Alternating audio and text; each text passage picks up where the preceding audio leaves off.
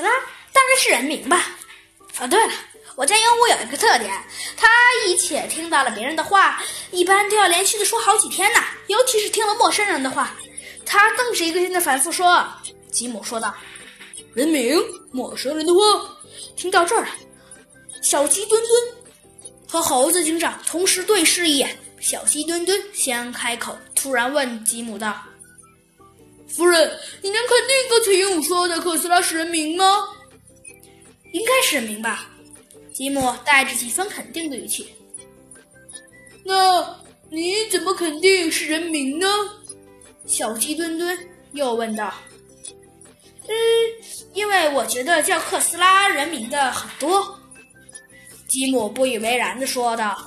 叫克斯拉的名字的人很多。小鸡墩墩又问。对我们附近的狐狸村就有一个叫克斯拉的。吉姆说：“夫人，请你回忆一下，鹦鹉刚才说的这句话是你在你家被盗之前，还是被盗之后啊？”“嗯，今天早上才听到他说的这句话。对，肯定是今天早上。看来这个贼很有可能就叫特斯拉。”就在这时，忽然，猴子警长叫道。不，小鸡墩墩，我分析还有可能，还有一个人，还有一个人，没错，小鸡墩墩，我认为是这样的。猴子警长分析说，小偷知道吉姆夫人去看电影了，所以十分放肆，在作案的时候还说着话。特斯拉这个名字应该是另一个小偷喊的。嗯，你说的有道理，小鸡墩墩很赞同。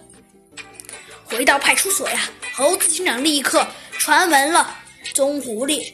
特斯拉，只见棕狐狸特斯拉平时啊不务正业，就爱小偷小摸，大家背后啊都叫他三只手。这会儿啊，他跟在小鸡墩墩的后面，战战兢兢的呀走进了审讯室。见三只手进来，猴子警长和小鸡墩墩左右的打量了他一番，边敲侧击的问：“哎，特斯拉，你最近又干什么坏事了？”这这这这我我我我什么坏事没干？棕狐狸啊，特斯拉回答道：“真的？”猴子警长问道。棕狐狸特斯拉有些不太确定的说：“呃，这……哼，告诉你吧，我们已经掌握了你的证据，还不赶快老实交代？”猴子警长继续说道：“呃呃，这这我我我说。”棕狐特斯拉说：“三天前，我偷过山羊家的两个苹果。”不对，你别偏重听听！小鸡墩墩大声叫道：“哦哦哦哦哦哦哦！对了，呃，五天前我偷过山羊的一筐鸡蛋。”棕狐狸特斯拉忽然闪了几下眼睛，又说出了自己的一件丑事。不对，你这也是避重就轻。